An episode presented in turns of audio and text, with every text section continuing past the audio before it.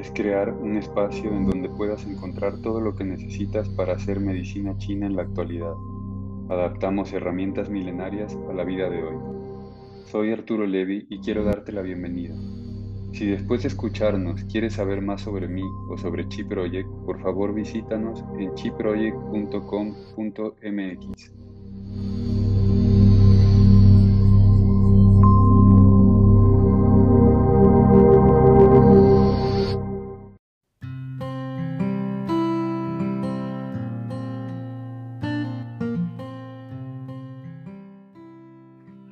Buenas noches a todos, buenas noches a todas. Bienvenidos a una mm, noche más de análisis en casos clínicos según la medicina tradicional china. Hoy tenemos un caso de un paciente femenino de 43 años con prurito. Les voy a recordar, este, les voy a recordar primero cómo es que, cómo es que vamos este, haciendo en los casos clínicos. Entonces, la primera parte voy a leer todo el, toda la anamnesis la, eh, que nos mandaron, todas las preguntas y respuestas que nos mandaron. Y inmediatamente después vamos a empezar a hacer el análisis, ¿no? Está, le damos la bienvenida a Miguel Ángel, que ya debe estar por ahí. Y entonces, este, Miguel Ángel y yo vamos a ir un poco dando las pautas, pero a partir de ese momento, cuando terminemos de leer toda la anamnesis, siéntanse libres de abrir su micrófono e intervenir si es que quieren preguntar o eh, decir alguna opinión sobre algo sobre lo que estemos diciendo. Este, vamos a intentar no dejar muchos espacios sin, sin hablar, preguntando a ver si alguien contesta, pero lo dicho, siéntanse libres de, de, intervenir en cualquier momento después de esta parte de la anamnesis. Recordarles que este es un, este es un evento que hacemos cada miércoles de manera gratuita desde Chi Project eh, un servidor Arturo Levi y Miguel Ángel. Este, recordarles que pues tenemos, estamos abriendo plazas para, para nuestra nueva formación de Fundamentos en Medicina Tradicional China en el 2023. Empezamos en enero, a finales de enero.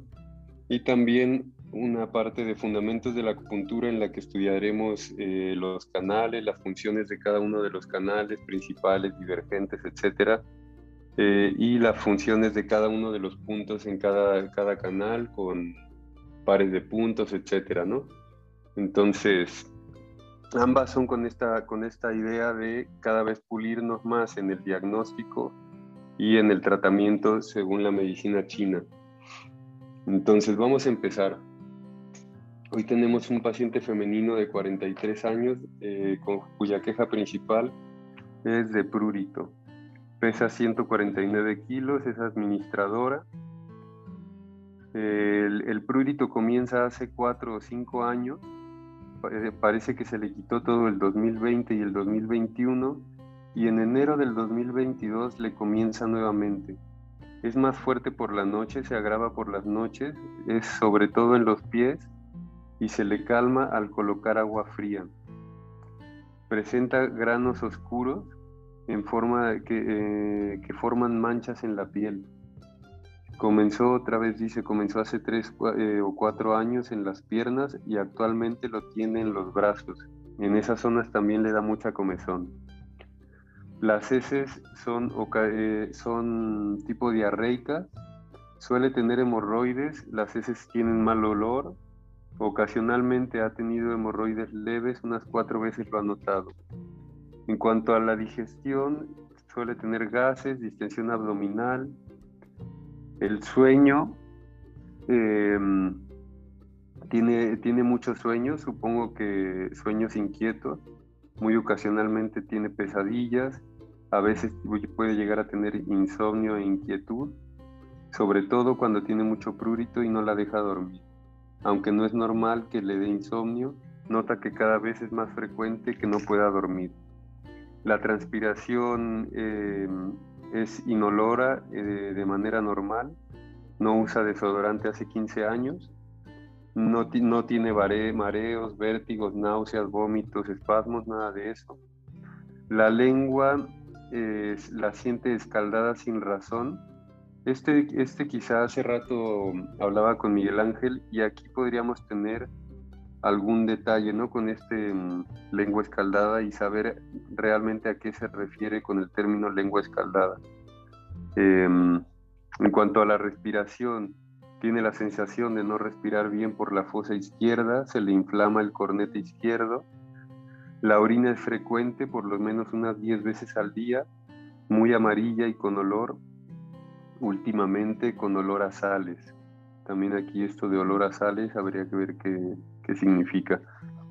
Luego, eh, en cuanto al dolor, suele tener dolor en cervicales, hombros, brazos, muñecas, espalda alta. El dolor es permanente, se agudiza con el estrés o uso excesivo de la computadora. En hombros, brazos y espalda es como si tuviera un agotamiento excesivo, como si hubiera cargado algo durante muchas horas. Sus estados emocionales van de irritabilidad, frustración, desánimo y miedo. Sensaciones como palpitaciones y obstrucciones, etc. Nos comenta que mm, en el corazón a veces siente que durante algunos segundos su corazón palpita de ritmo, con palpitaciones espaciadas como si fuera a dejar de funcionar. En el abdomen siempre está distendido. El pecho con respiraciones de relajación muchas veces siente que por dentro le duele, como si algo estuviera apretado o tenso. La nariz tiene la sensación de que no entra tanto aire por la fosa izquierda, ya habíamos dicho que tiene inflamación en los cornetes izquierdos.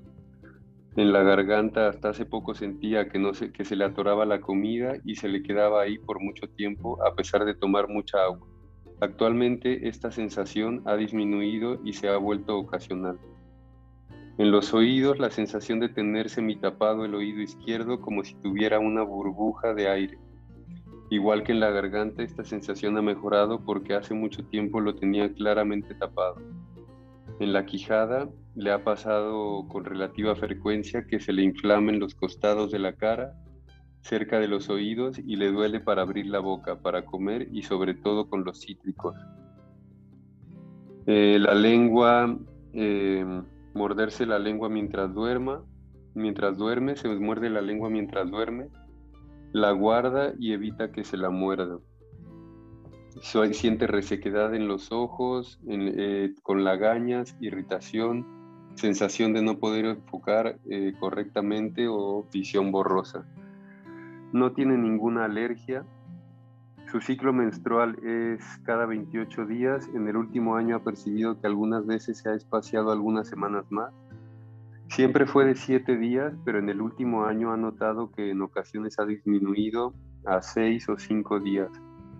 El color de la sangre es rojo, ah, puede llegar a ser rojo más oscuro, pero sigue siendo rojo. Puede llegar a tener algunos coágulos cólicos ocasionales, aunque no suelen ser comunes los cólicos. Su flujo vaginal últimamente es escaso con un poco de resequedad. Em, con cierta frecuencia sangra de la nariz, de la fosa izquierda. Últimamente sangra cuando se rasca en, espalda, brazos, piernas y abdomen. Se le, eh, se le sangran los labios al morderse por dentro. Perdón. En este año ha sentido en dos o tres ocasiones que se le hincha la mano derecha por varias horas o un par de días a veces ha tenido la sensación de que su pie derecho está un poco más hinchado que el izquierdo. Esta sensación ha mejorado con el dióxido de cloro y ya casi no lo percibe. Esta es la foto de su lengua, este, esta es toda la anamnesis. La verdad es que es un caso muy interesante y queremos felicitar a la persona que lo mandó porque sabemos que es una persona que no ha estudiado nada de medicina china, que tiene interés en entrar eh, a estudiar el próximo año y sin embargo se ve que se, ve que se, se, apegó mucho a las preguntas que, que, les pusimos ahí en el chat y, y pues está bastante completo. Vamos a empezar a analizarlo, a analizar el, el caso.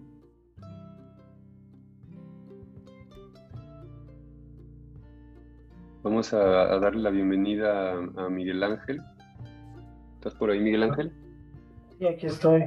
Pues Buenas noches. Buenas noches. Vamos a, empezar a, vamos a empezar a analizar este caso, ¿no? Primero habría que definir, habría que definir el, el prurito, ¿no? Sí, el, el, prurito y también el prurito o bien las hemorroides son un punto de, partida muy, muy importante. Por ejemplo, esto del, del, prurito en, la este, medicina china se conoce como picor, ¿vale? Sí, así, así es esto, como se conoce el, este prurito, ¿sí? Aunque bueno, la, definición del, del, prurito pues eh, es este, una sensación de hormigueo o bien de irritación en la piel, el cual va a provocar cierta sensación de deseo de rascarse, ¿sí? Y pues bueno, también es importante saber que dentro de la definición occidental del, del prurito, este, este, esta picazón puede ser local o bien puede, puede este, ¿cómo se llama? Puede manifestarse en, en algunas otras partes del, del, del, este cuerpo, ¿vale? Aquí lo, lo, lo, lo, más importante es que el picor es un síntoma que aparece en muchas patologías y sobre todo en muchos síndromes, ¿vale? Este, el prurito, entonces sería más un, un síntoma, ¿no? Más que una enfermedad en sí. Es, es, un, es un síntoma este, que, puede, que puede aparecer en muchas patologías y en muchos tipos de este síndromes, ¿vale? Pero sobre todo que aquí es importante definir que los factores patógenos principales que provocan los picores son, por ejemplo, el calor, el viento externo, el viento en la piel, la humedad y la insuficiencia de sangre, ¿sí? Y aquí, pues bueno, para cada tipo de, de, ¿cómo se llama? De factor patógeno, de, sí, de factor, pues hay cierto tipo de tratamiento. Y aquí lo que es importante sería definir cada uno. Por ejemplo, eh, el, el, el, prurito por, por, por bueno, el, el, picor provocado por el calor, ¿vale? Este se, se, se manifiesta, por ejemplo, por eh, erupciones, por erupciones cutáneas rojas de, tipo papular, ¿sí? O sea, hay pequeñas pápulas. Y, y, estas pueden verse en patologías, por ejemplo, como la herpes, por así decirlo, por poner un ejemplo, ¿vale? Y aquí algo que es interesante es que para poder diagnosticar el calor como causante del picor, aquí la lengua es un factor muy importante. ¿Por qué? Porque la lengua debe estar roja. ¿Sí? Y, también tiene una, debe tener una saburra amarilla, ¿sí? Y posiblemente, ojo, posiblemente puede tener puntos rojos o bien no puede tener puntos rojos, ¿sí? Entonces, este, eh, bueno, vamos a hablar muy brevemente de los otros.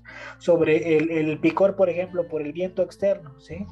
Este, también es importante de saber que el viento externo puede provocar picores, por ejemplo, el picor en la garganta o el picor en la nariz, ¿sí?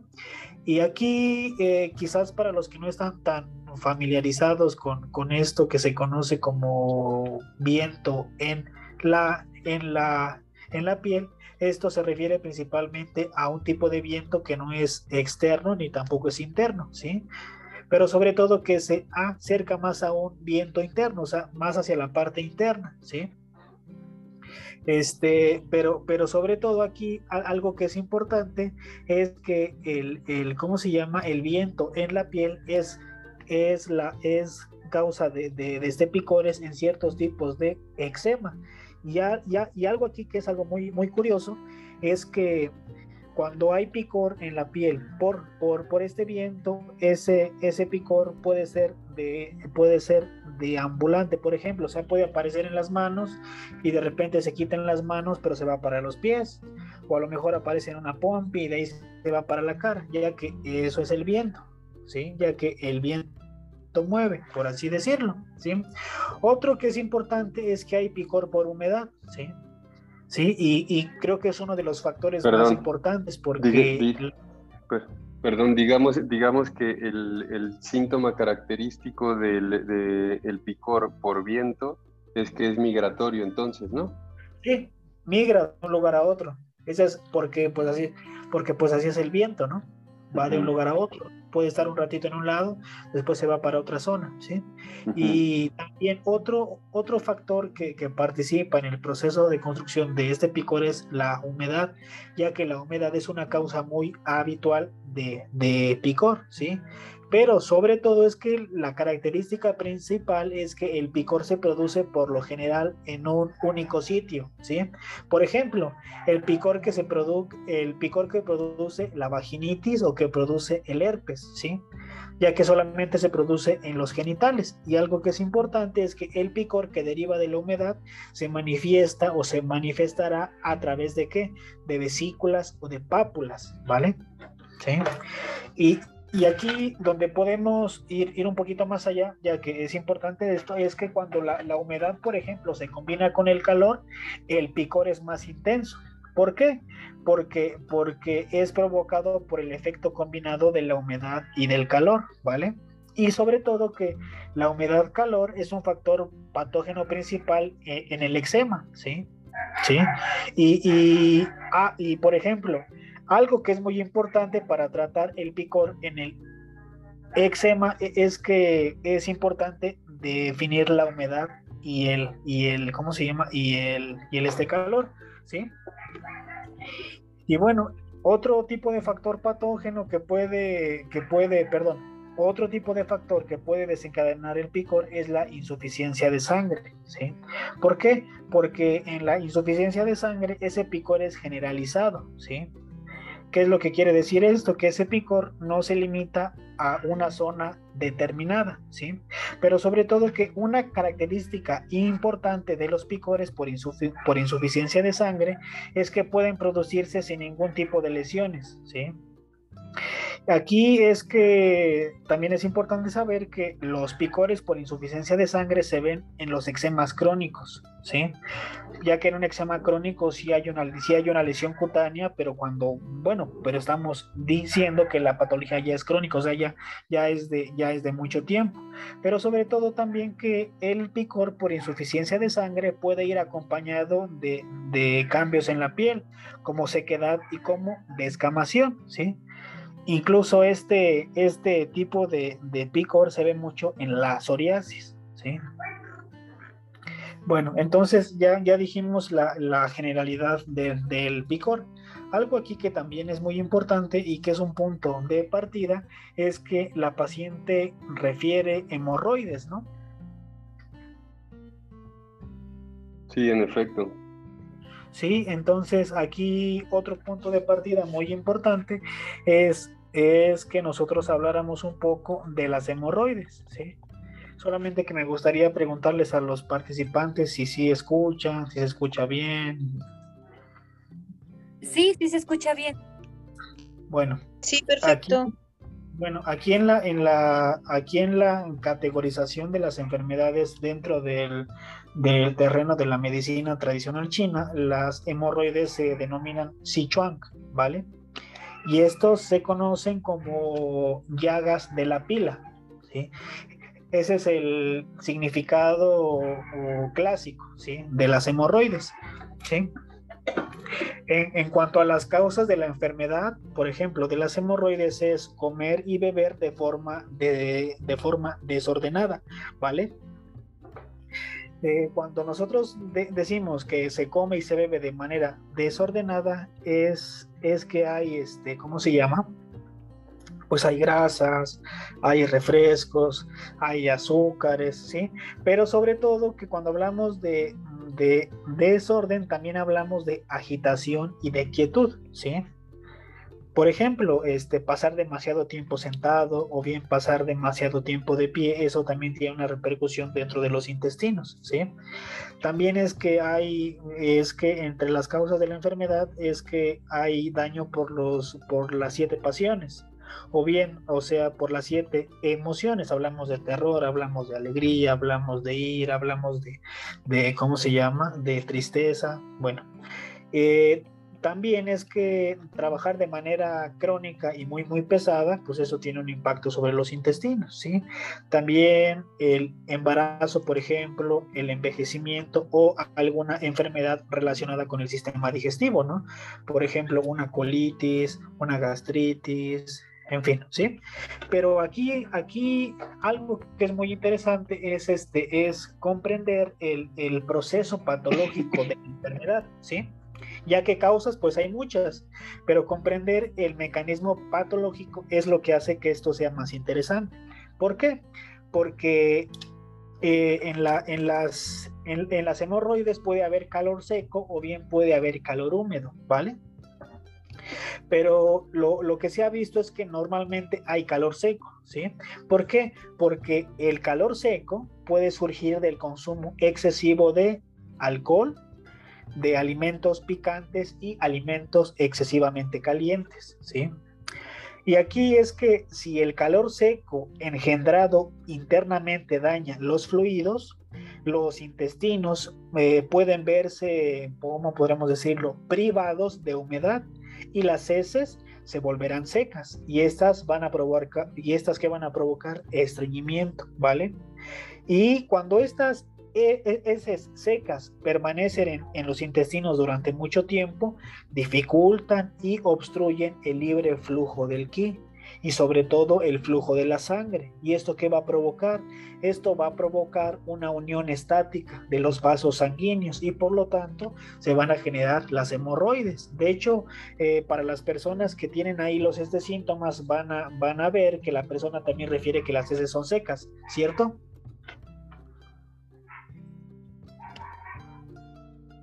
Si, ven, no, no ven.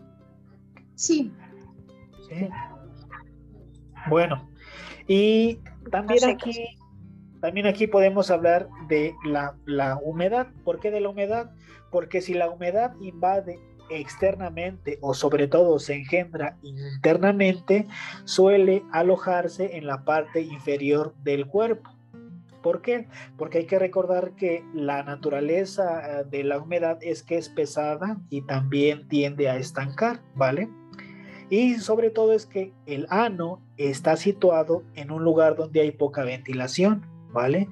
Entonces, los, los males como la humedad, estas, estas pueden aprovecharse de, de esa zona para invadirla, ¿vale?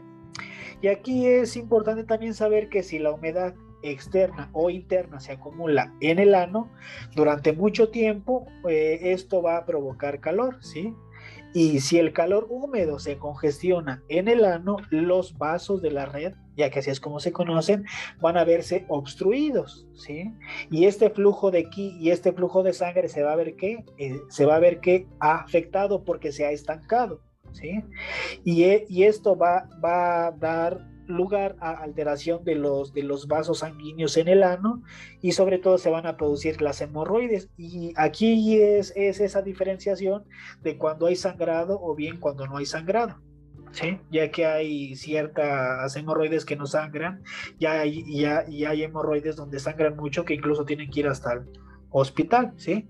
Y quizás a lo mejor aquí pueden ustedes preguntarse, ¿refiere pocas hemorroides? Bueno, porque creo que por ahí dice, ¿no? Que creo que ya no siente tanto los, los síntomas de las hemorroides. Aquí lo, lo, lo que nos importa es que hubo, y como tiene ciertos síntomas digestivos como estreñimiento, como ese secas, eso es lo que nos interesa y es un punto de partida muy importante para poder construir este, este síndrome, ¿sí?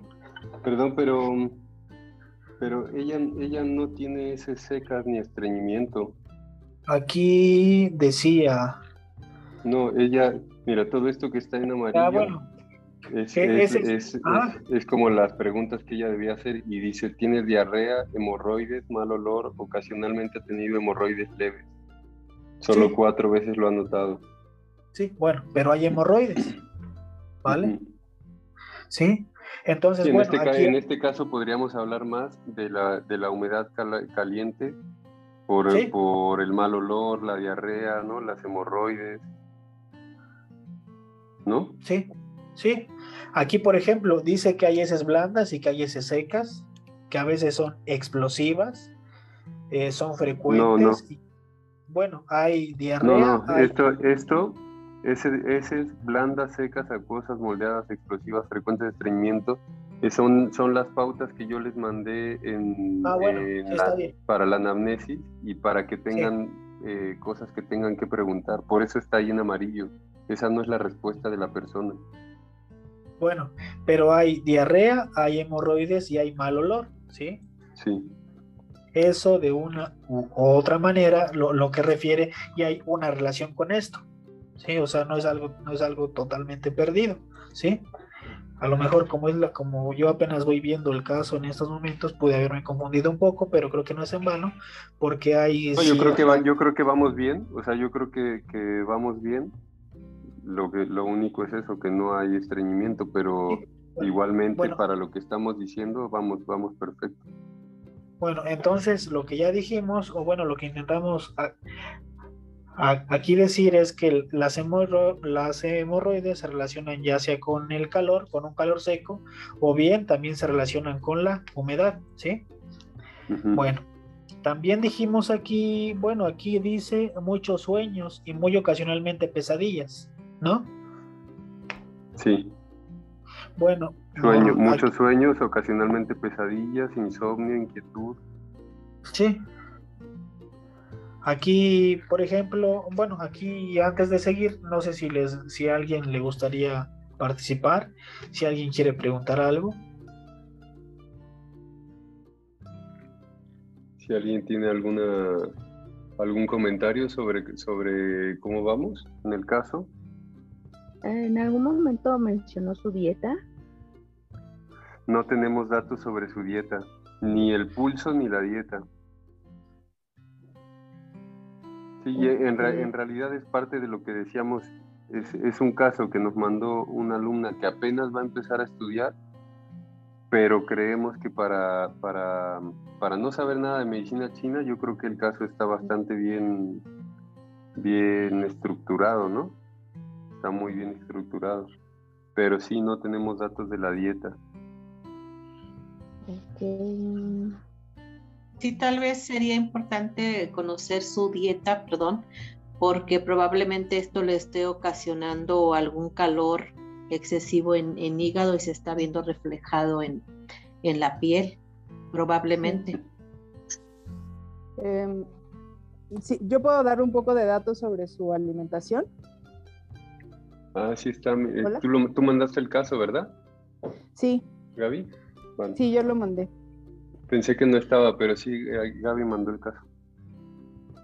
Este... Cuéntanos ¿Cómo? es su dieta. Ah. Cuéntanos cómo es su dieta, sí. Sí, originalmente, o sea, yo la he estado acompañando los últimos meses. Ella solía comer sobre todo sin proteína animal, este, mucho carbohidrato, mucha fruta, eh, porque también tiene o sea, tiene un diagnóstico ya de varios años que últimamente no se ha checado, por eso no lo, no lo puso, pero tiene un diagnóstico de, un padecimiento, ahorita no me acuerdo cómo se llama en el hígado, este, que fue lo que yo relacioné. En cuanto ella me dijo del prurito, yo dije hígado, intestino. Este, y comía mucho carbohidrato, mucha fruta, mucha verdura cruda. Em, ¿Qué otra cosa? Bueno, muchos cereales y eso, no proteína, porque justo los doctores se lo habían quitado. Lo que ha hecho estos últimos meses es aumentar su consumo de proteína, aumentar las grasas saturadas, quitar totalmente aceites vegetales, totalmente, y ha ido disminuyendo paulatinamente leguminosas, cereales, este, alimentos crudos, y últimamente, o sea, las últimas dos semanas que el prurito ha disminuido muchísimo, muchísimo, es cuando ya ha logrado eliminar por completo panes, azúcar, este, está ahorita comiendo solamente frutos de muy bajo índice glucémico, o sea, frutos rojos y así. Ha dejado ya todo lo que es fruta fructosa, pues, que es lo que se va al hígado y eso, o sea, ahorita se está concentrando más en, alimentos de origen animal, huevo también, este, grasas saturadas y está dejando lo, pues eso, lo crudo, o sea, todo lo que sea muy fibroso. Justamente el enfoque que yo estoy siguiendo, que es meramente alimenticio, es em, sanar el intestino por, por, su condición que le llaman autoinmune, aunque ha estado haciendo otro tipo de trabajo por lo que quizá ya no tuviera el mismo diagnóstico, pero bueno, eso es lo que es lo que hay y así es como, como lleva la alimentación hasta ahorita.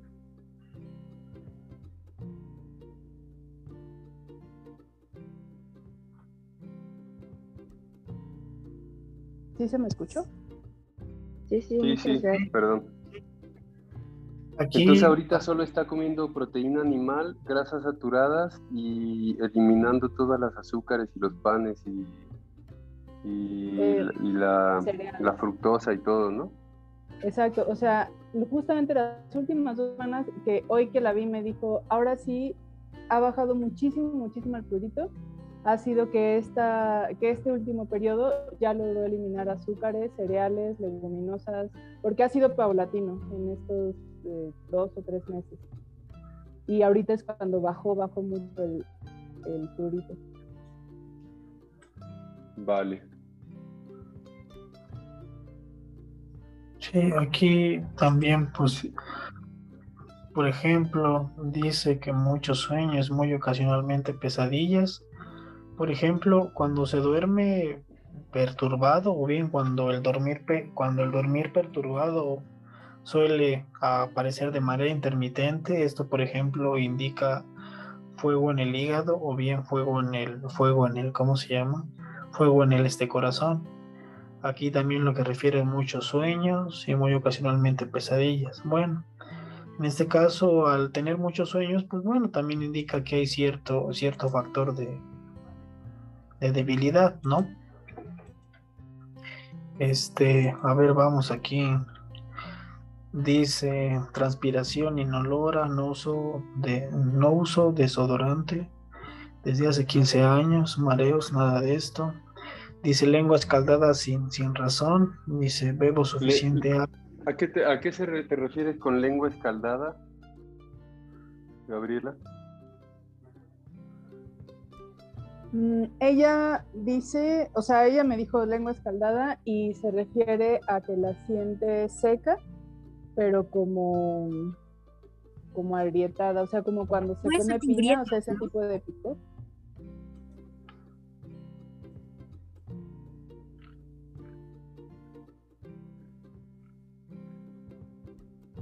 Creo que se, se perdió, creo que dos personas quisieron hablar al mismo tiempo. A ver, pueden este. Yo, eh, la lengua escaldada es cuando está agrietada. Este sí, vemos, pero creo que vemos aquí, creo que su lengua ahorita que la veo, no es, creo que no es agrietada, ¿o sí? Vemos que es una lengua roja, está hidratada y tiene una ligera saburra amarilla, ¿no? Sí, tiene unas pequeñas fisuras, pero no son tan, tan este, marcadas, son más o menos apuntan al centro y a la y a la y a la este punta, ¿no? Me da a mí la impresión de que el problema en sí está en la en, el, en la disfunción que puede tener el, el estómago y obviamente como eh, su acoplado es el vaso, eh, las verduras cuando se comen crudas y demasiados cereales tienden a, que el estómago y el vaso tengan una digestión muy, muy lenta. Entonces eso puede estar generando todo, bueno, desencadenan todo el problema que ahorita ella padece, ¿no?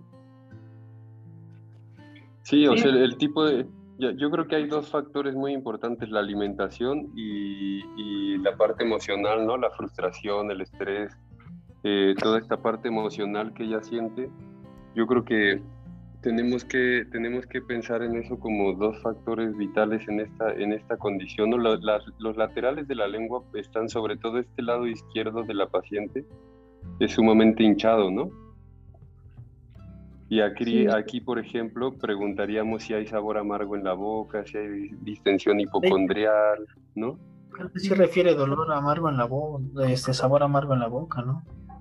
Mm, no recuerdo haberlo leído, ¿no? Sí, sí estaba ahí, por ahí estaba escrito, sí.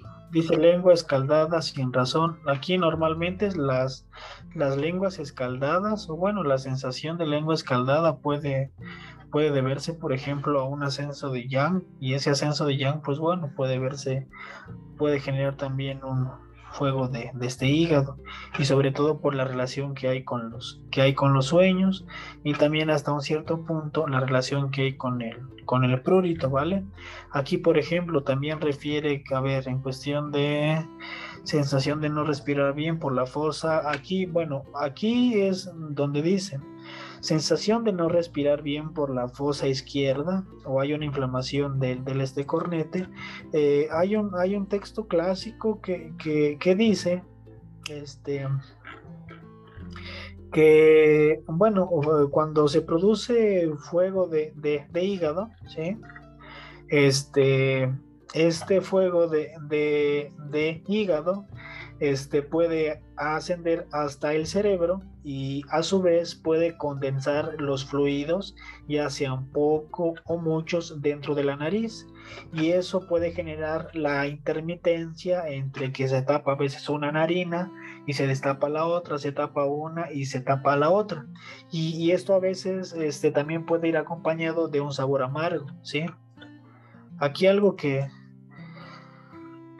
bueno, por lo que dice no hay sabor amargo, hay una lengua escaldada. Aquí la, orina, por ejemplo, dice frecuencia, color, olor, urgencia. Dice que la orina es frecuente, por lo menos unas 10 veces al día. Dice que la orina es muy amarilla y con olor, últimamente con olor a, sales. Bueno, la orina amarilla pues siempre va a indicar un síndrome de, de este calor. Calor, Sí, y sobre todo que la orina amarilla y cuando va acompañada de cierta turbidez, esto, esto va a indicar humedad, calor en la vejiga. Y aquí, por ejemplo, nos faltaría saber si es abundante o es escasa, ¿no? Sería como un dato interesante a saber si aquí es esta orina es abundante o escasa para, para mm, definir para definir un poco la presencia, pues sabemos que hay ese calor, ¿no? Pero puede ser un calor humedad, ¿no? O sea, para mí todo va apuntando hacia el calor humedad. Sí. Pero sería, sería interesante ver cómo es esa orina frecuente y muy amarilla con olor, que ya nos está diciendo que hay calor, que hay, que hay humedad, ¿no? Sí, dice que hay este, ¿cómo se llama? También la, la paciente refiere, por ejemplo, gases, distensión abdominal, y gases. La distensión abdominal y los gases, pues esto es calor en el intestino grueso. Yo, bueno, ahora que lo veo así, también tiene una relación con el Yang Ming. Y digo con el Yang Ming porque, bueno, el Yang Ming lo compone el estómago y lo pone y lo compone, ¿cómo se llama? El intestino grueso. ¿sí? Sí, y eso, y eso también este también tiene hasta cierta, hasta cierto punto también tiene una, tiene una relación con eso, sobre todo por el prurito, por ejemplo, chuchi, intestino grueso 11, se, se usa para, problemas de, de, de, este prurito, ¿no? Sí. Así como hay algunos puntos, por ejemplo, intestino, ¿cómo se llama? Intestino, perdón, estómago 37 también es un buen punto para, para los problemas del intestino grueso. O sea, bueno, hay una, hay una relación y sobre todo que, por ejemplo, este, eh, a ambas vísceras este, les gusta la, la, la humedad, ¿sí? Y detestan el calor en exceso, o sea, tienen hasta cierto punto, tienen cierta relación. Entonces, este, pues sí, ahí, ahí hay algo de eso pero, pero sobre todo es que en la, en la patología del sistema Yang-Ming, esta se puede dividir sobre todo en tres grupos, ¿sí? ¿Cuáles son esos tres grupos? Creo que son importantes mencionarlos. Es que en el primer grupo hay calor y hay sequedad exuberante, ¿sí? Y este calor exuberante va a conducir a un síndrome caliente, ¿sí? Va a, conseguir, va, va a conducir a un síndrome caliente del sistema Yang-Ming por bloqueo de la energía. Pero aquí no hay estreñimiento. Ojo, ¿sí? En el segundo grupo es que hay presencia de calor y sequedad en el tracto intestinal, ¿sí? Y esto va a provocar estreñimiento, ¿sí? Pero sobre todo que va a haber una alternancia de la dinámica de la energía de las vísceras, ¿sí? Y esto va a impedir la expulsión de las heces fecales, o sea, aquí sí hay estreñimiento, ¿sí? Y en el, y en el tercer grupo es que hay presencia de humedad y calor, ¿sí? Pero esta humedad y este calor son potentes y estas van a ocasionar la, alteración del proceso depurativo del hígado y de la vesícula biliar, ¿sí? Y esto, pues bueno, puede producir ictericia en el sistema Yang ¿sí? entonces, este, de una u otra manera, esto tiene una, tiene una relación con eso, ¿sí? Este, entonces, bueno. Sí, yo creo que sería interesante intentar, intentar definir la diferenciación sindromática para establecer un principio de tratamiento, ¿no? Ahora, con todo lo que hemos dicho. Sí, este, pero no sé si alguien quiera preguntar algo, alguien quiera participar, alguien tiene una opinión distinta. Pueden hablar sin ningún problema.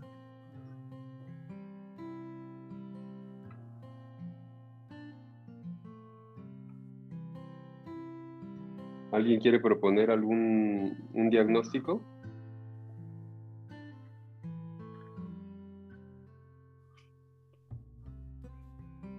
Nadie quiere hablar.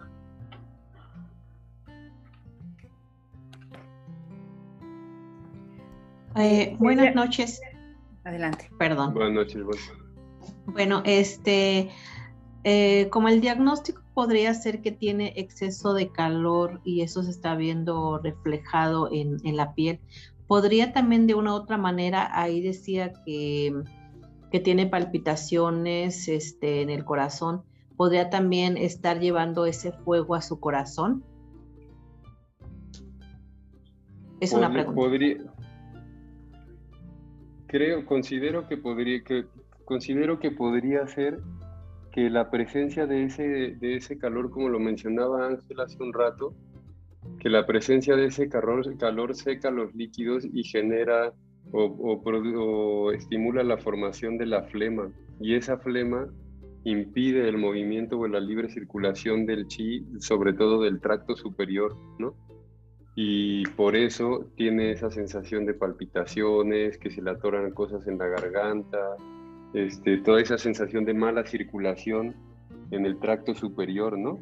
En el tracto respiratorio superior. Pero, la, pero, pero el problema aquí, según lo que, yo, lo que yo pienso, lo que yo considero es que el problema aquí es el calor-humedad en el, en el Yao medio, el calor-humedad que puede ser tanto en el Yang Ming como en el, como en el Xiaoyang. Em, y ese calor-humedad, por un lado, impide la producción de chi, ¿no? impide que el chi se siga, se siga produciendo y siga moviendo y cada vez desgasta más el chi. Y a su vez estanca el chi, ¿no? O sea, hay un, hay un, hay un ligero estancamiento de chi. Entonces, eso, eso es lo que yo, yo considero que hay que tratar ahorita, ¿no? Como el, estancamiento de chi con el calor-humedad. Sí, otra pregunta. Este, ¿Manejó ahí alguna presión o qué, o qué presión maneja? ¿Y en qué lugar vive? Mm, no sé, ahí Gabriela nos podría decir, no sé si tiene datos sobre la presión arterial y sobre dónde vive, cómo es el, su casa, el lugar donde vive. Bueno, ¿en qué estado para ver más o menos la altura? O sea, vive en la Ciudad de México y de la presión arterial no, no tengo datos. Este, o sea, su casa, ¿cómo? No, bueno, nada más quería saber mm, eh, la altura, ¿no? En qué lugar vivía, porque eso sí afecta a veces también bastante este, la altura del lugar en el que estén viviendo más que nada sí se refleja un poquito a veces este si manejara por ejemplo la presión alta podría ser como dice el maestro que sí hay una, un estancamiento de chi precisamente por eso que también nos afecta la altura.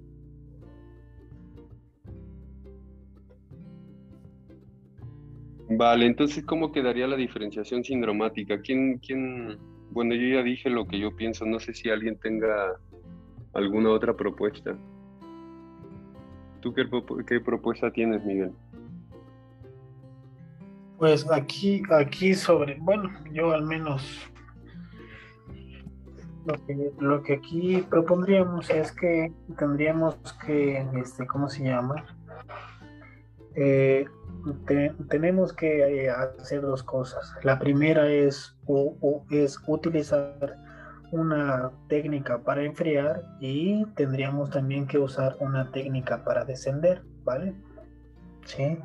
Aquí, por ejemplo, el, método terapéutico sería un método catártico. Pero, pero ¿cuál sería tu diagnóstico? Bueno, hay calor-humedad. ¿sí? De, hecho, bueno, aquí, a ver, puedes ponerles la fotografía de la, de la, de la lengua nuevamente, si puede ser grande, te lo agradecería. Ah, bueno. En la, en la otra, puedes poner la otra.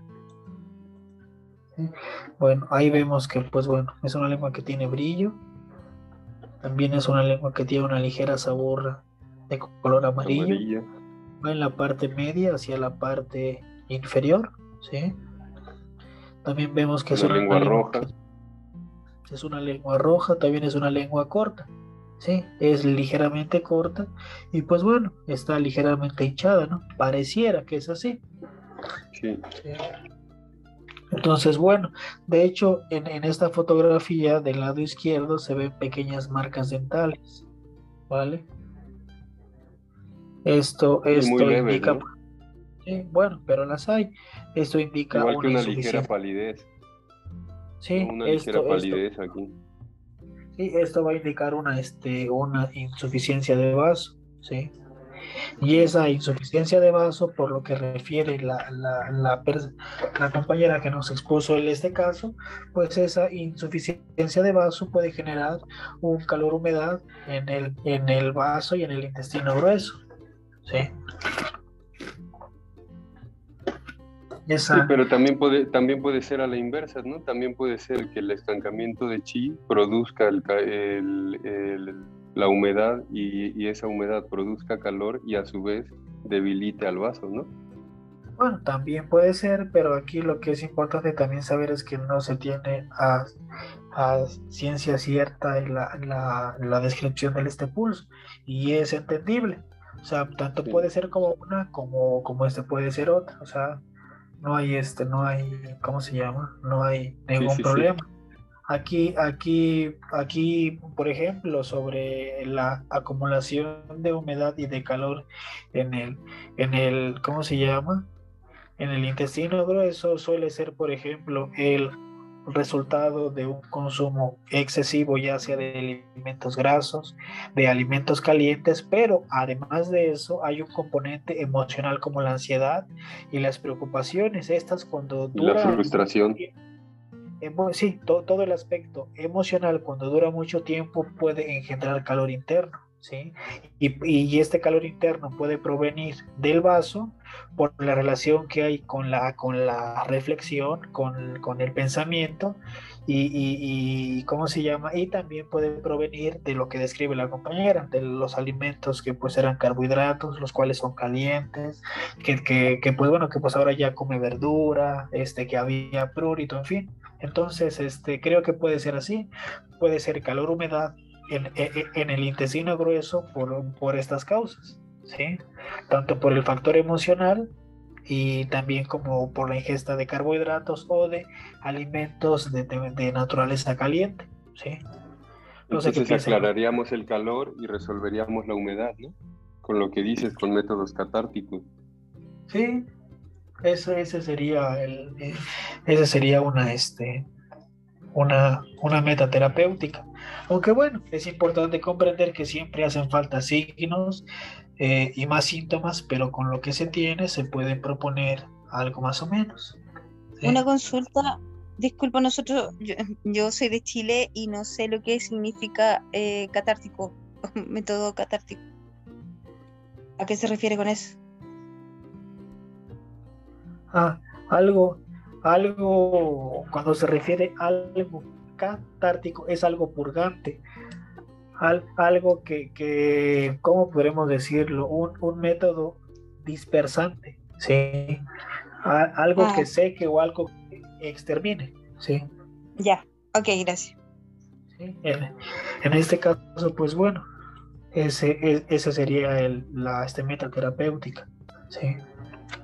Y bueno, en cuanto a la puntología, si hablamos de... Ujú. ¿Qué a ver, no pondríamos? Intestino grueso ejemplo, 11, Jinlin Sí, Chuan. Aquí, aquí, sí, aquí, aquí, por ejemplo, el principio de tratamiento es disper- dispersar el calor, eliminar la humedad y parar la, la este, diarrea, ¿no? Ya que creo que también refiere que hay diarrea y... A ver. Sí, ¿verdad? Aquí está. A ver, ayúdame. Sí, hay, diarrea. ya hay diarreas, ¿eh? Hay diarreas. Hemo- Bueno, hay entonces diarreas, hemorroides. Aquí, aquí, por ejemplo, se podría poner Jin Chuan, ¿sí? vaso 9. Se podría usar, por ejemplo, también San Jin Yao, vaso 6. Este, Shunji, Red Cuchi, Mai 3. Chuchi también podría ser, este, este, Lee, San- ¿no? Susan Lee, este, podría usarse, por ejemplo, este, San Yao Shu, vejiga 22, ¿qué otro punto? Tian Shu, estómago 25, este, Feng Dan Long. Chan Shu, vesícula, este, vejiga 25, este, Podría Eh, usar también, por long porque también dispersa la humedad, sobre todo si ha comido demasiado cereal. Shongwan, Feng Long. Feng Long dice. Feng sí, Long. Fe- Fe- Feng Long también puede ser un buen punto. Aquí, por ejemplo, este Pishu, vejiga 20, y Shang Shu. Aunque yo suelo usar, yo suelo usar más Feng Long para la flema, ¿no? Más que para la humedad. En este caso yo usaría más Jinlin Chuan para la humedad, ¿no? Con, con quizá con Renmai 9, con Renmai 12, ¿no? Son One. Sí. Sí, aquí, aquí, aquí, por ejemplo, vaso 9 y vaso 6 es una dupla que el- elimina la humedad en la región inferior.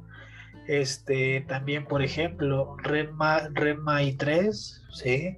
Y Vejiga 22, este, San Yao Shu, este, también es una dupla que elimina la humedad en el Yao inferior. Este, estómago 25, por ejemplo, pues es el punto mu del intestino grueso y es un punto que tiene usos para las este, diarreas. ¿sí? Aquí, este, por ejemplo, Renmai 12 también es un punto que ayuda a eliminar la, la humedad, ¿no? Este, intestino ¿Cuál, grueso perdón? 11, ¿Cuál pues, es dijiste? ¿Renmai 9? Renmai, no, Renmai 12, 12. Shongwan. Ah, Renmai Sí. 12, vale, vale. Este intestino grueso 11, por ejemplo, Chuchi es un punto que pues aclara el calor. Este eh, Shangushu, eh, estómago 37, por ejemplo, es un punto EMAR inferior. Bueno, es el punto EMAR inferior del intestino grueso y es un buen punto también para las diarreas, ¿sí? Este vejiga 20, Pishu, es un punto que tonifica el vaso y ayuda a eliminar la humedad, ¿sí? Y vesícula y vejiga 25, vejiga 25, no recuerdo el nombre, es Dachan Shu. Este es el, punto- e- es el punto Shu del intestino grueso. Y ese punto, pues, es, es bueno para aclarar el calor, ¿sí? Aunque también, bueno, ya quizás pues buscando un poquito más o rascándole un poquito más al paciente, pues a lo mejor salen algunos otros síntomas y pues bueno, se pueden usar a lo mejor algunos otros puntos, ¿no? Se puede especializar más, ¿no? Pero yo creo que con lo que tenemos está bastante bien, ¿no? Aquí, aquí, aquí, por ejemplo, en estos casos, la cancerina y el cuacharalate y el diente de león son buenos, los tres combinados. Cancerina, cuacharalate y diente de león son, son este, buenos para ese tipo de, de padecimientos. Aquí normalmente, pues bueno, aquí en México se consume de una, se, se usan las hierbas de una manera un poco más primitiva. Y creo que ¿Por eso qué, ya por qué- depende. por qué darías cancerina, cuachalalate y diente de león? Cancerina y cuachalalate van a ayudar a desinflamar, ¿no?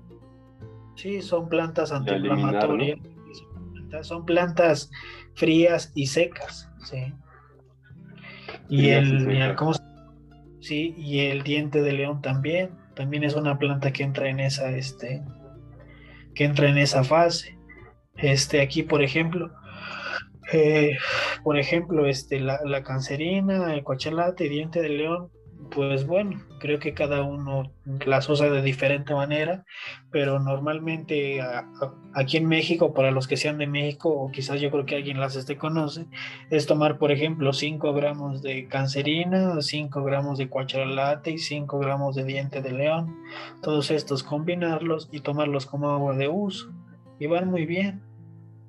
De, de, de hecho, este tipo de, de padecimientos de calor, humedad, este, es muy común encontrarlos en la, en la sociedad mexicana, por el picante, por las grasas, por la carne. Aunque bueno, también quizás a lo mejor hay algunas otras plantas. Genial. ¿Alguien tiene... Dinos. Sí, podría usar estas plantas este, en tintura. Sí, también. Sí, también se puede. Sí, yo, bueno, creo yo al menos desconozco eso de las tinturas, pero, pero si hay, sí, claro, claro que se puede usar. Bueno, esto creo que teniendo en cuenta de que hay personas, por ejemplo, que no les gusta tomar test, ¿no? Dice, no, a mejor démelo en otra presentación, a lo mejor podría entrar aquí, ¿cierto? Sí, porque mucha gente trabaja y no, no tiene tiempo para andarse tomando un té a la hora. Y en alimentación... Ahí quizá, ahí quizá habría que tomar, ahí quizá habría que tomar entre 20 y 30 gotas tres veces al día, ¿no? Después de los alimentos. Gracias. Ah, también, pero usted preguntaba sobre qué es lo que se podía tomar, ¿cierto? Ajá, sí, en alimentación. Sí, aquí, aquí, no sé si alguien gusta participar.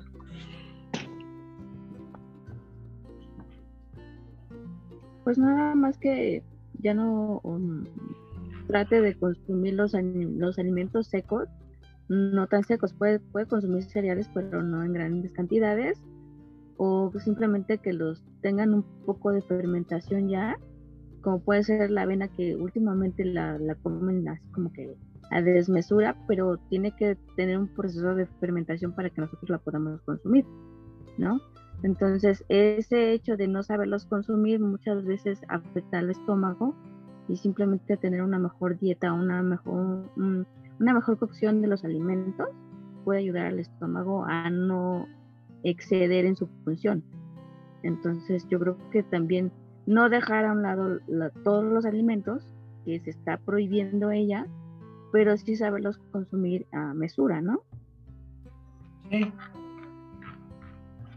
y sobre todo que también eso es importante. Por ejemplo, también le podría, ella podría consumir té de alcachofa o microdosis de alcachofa, ¿no?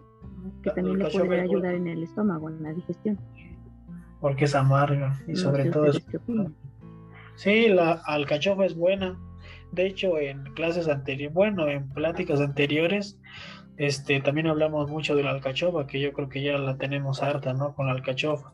Pero sí, la mm. alcachofa se, se este, puede usar y sí es buena. Sobre todo porque la alcachofa es fría y seca también. Tiene un efecto purgante. ¿sí?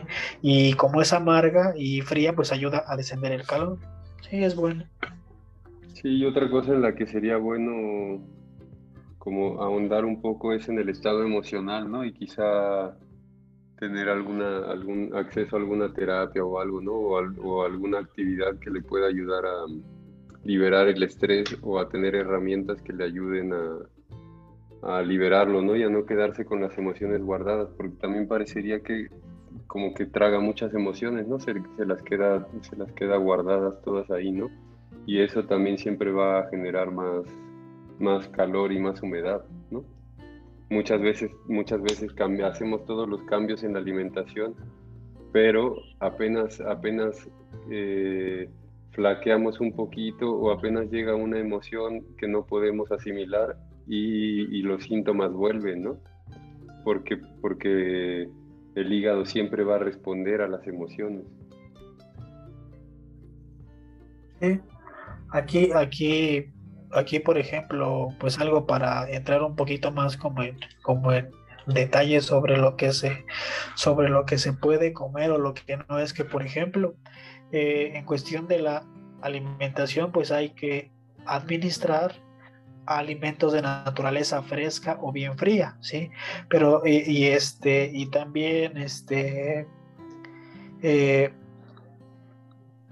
alimentos este, que no sean tan humedecedores, ¿sí? Y sobre todo a lo que hay que rehuir, por ejemplo, pues son los alimentos pimentados, los de naturaleza ya sea tibia o ya sea caliente, pero sobre todo algo que es muy importante, hay que rehuir a los alimentos que tienden a estancar el ki de estómago y el ki de los intestinos, porque hay que recordar que todo lo estancado acaba generando calor. Por ejemplo, los alimentos inconvenientes sería pollo, carne de cordero, este, canela, alcohol, la pimienta, el jengibre, las nueces, el, el, este clavo, por ejemplo, ¿sí? Por mencionar algunos. Y aquí, por ejemplo, bueno, viéndolo desde el lado realmente de la medicina china, por ejemplo, los alimentos sugeridos sería comer carne de conejo, por ejemplo, ¿sí? Eh, y normalmente la carne de conejo está sugerida en, en, en casos de sed, también en casos de sed bucal y en heces sangrientas y sobre todo la carne de conejo es buena en pacientes diabéticos. Pero no es lo mismo un conejo que es que se cría de manera natural a un conejo que, que viene de, de, un, ¿cómo se llama? De, de una granja, por ejemplo. ¿sí? Aquí, este, por ejemplo, las las espinacas son, son buenas en cuando las espinacas son buenas en el caso de haber hemorroides es eh, estreñimiento fisuras anales o bien fístulas anales ¿sí? aquí también algo que es este que es muy interesante es que aquí por ejemplo puede comer los brotes de, de este bambú ¿sí? aquí puede comer melón o bien también puede comer plátano ¿sí? Entonces, este, eh, por ejemplo, también puede comer carne de codorniz, por ejemplo, este, las verdolagas, ¿sí? Este, las, ¿cómo se llama? El, el, el este tofu, ¿sí?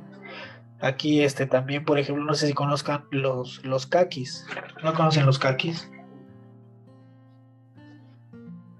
No. Sí, Sí, tú sí los conoces, ¿no, Levi? sí, sí. Eh, se conoce como kaki japonés o también se conoce como kaki. Este es este, ¿cómo se llama? Es un este, es como un duraznito, pues. Aquí, por ejemplo, este, cuando hay diarreas, la sopa de arroz y orégano es muy buena, ¿sí? Para cortar la diarrea por este síndrome, la sopa de arroz y orégano es, es, es este, es este buena, ¿saben? Sí, es un buen remedio. También, por ejemplo, el, el trigo se conoce como trigo, ahí no recuerdo, el trigo sarraceno. También es bueno. Sarraceno, sí. Sí, son buenos, son, son, son alimentos a lo mejor de, de otro continente, pero son ciertos, buenos, son buenos para este tipo de, de este padecimientos. Y no son Sí. difíciles de conseguir hoy en día, ¿no? Bueno, allá no son tan difíciles, pero aquí vas a la aquí vas a decir, oye, ¿qué es eso? no? Entonces, este, pues, podemos a lo mejor sustituirlo por algunas otras cosas. Por ejemplo, las estetunas son frescas y son, y son para la diarrea. No, no, este, no porque te tapes con las semillas, no, sino que son buenas. Sí. Y bueno, no sé si alguien este, quiera decir algo más. Pues, muchas gracias a todos por haber asistido en la- esta noche. Vamos, vamos a dejarlo por aquí. Vamos a vernos el próximo miércoles. Gracias, gracias a todos. Vamos a vernos el próximo miércoles para otro caso clínico.